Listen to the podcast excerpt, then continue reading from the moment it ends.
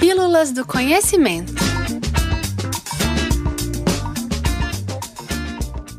Consciência Negra.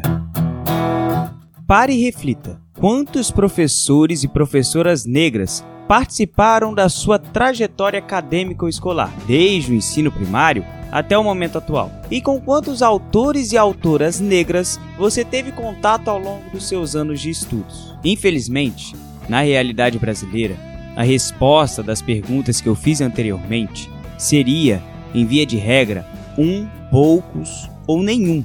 Essa é uma das muitas razões pelos quais no dia 20 de novembro comemoramos o Dia da Consciência Negra, um importante momento de reflexão sobre o protagonismo e celebração da luta do movimento negro e de setores comprometidos com a luta antirracista. A ausência de professores e autores negros nos ambientes de ensino não reflete somente a exclusão das pessoas negras de determinados cargos e ambientes, mas também o apagamento de suas histórias e pontos de vistas. Mas você sabe por que celebramos a consciência negra no dia 20 de novembro? A data não foi escolhida por acaso. A partir da motivação de membros do movimento negro unificado, em um congresso realizado no ano de 1978 em São Paulo, escolheu-se o mesmo dia da morte de Zumbi dos Palmares, líder da luta contra a escravidão que na época foi eleito um símbolo da luta e resistência dos negros escravizados no Brasil.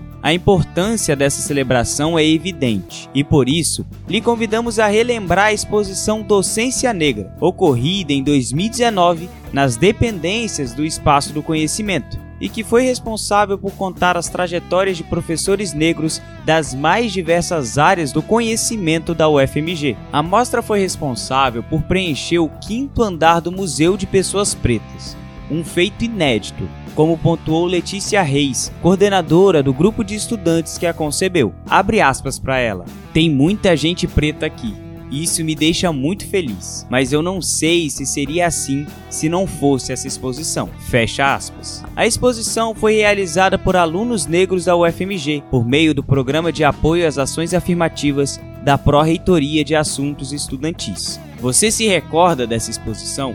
Ou nem chegou a conhecê-la? Assista ao vídeo que eu deixei aqui na descrição do episódio e relembre ou descubra esse momento marcante para a história do espaço do conhecimento, o FMG.